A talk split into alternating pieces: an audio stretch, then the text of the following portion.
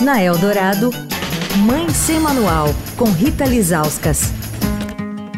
Ajudaria a população indígena porque elas estão lutando pela sua existência. Ajudaria as pessoas que não conseguem ter uma casa ou estudar numa escola.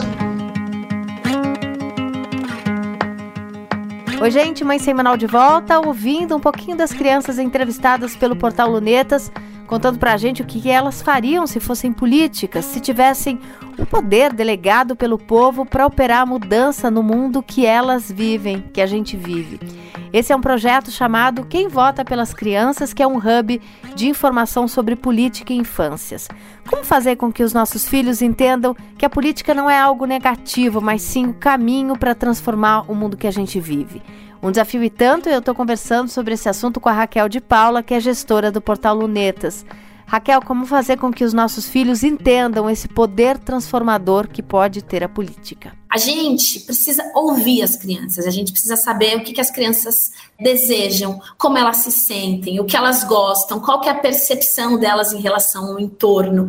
E aí, quando você inclui essa criança nessa conversa, e essa criança, ela começa a fazer essa conversa com outras crianças, e aí, né, a partir dessa construção, a gente tem os grêmios estudantis, a gente tem as eleições nas escolas, a gente tem, né, esses coletivos mirins, tudo isso é um movimento super importante para que a criança ela cresça entendendo de que ali existe um coletivo de pessoas que são diferentes a ela e que, portanto, essas crianças podem ter opiniões diferentes. Então, ali se constrói uma consciência que, às vezes, muitas vezes, ela, ela é uma consciência mais imaginária, não tão concreta como a nossa, mas é nesse ambiente escolar que vai se construindo os melhores mecanismos para a gente criar né, essa, esse universo de conversas, de escuta, de trocas, né, de empatia.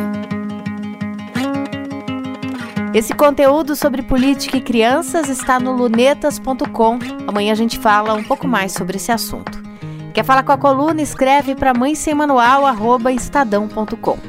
Rita Lisauskas para a Rádio Dourado, a rádio dos melhores ouvintes. Você ouviu Mãe Sem Manual, com Rita Lizauskas.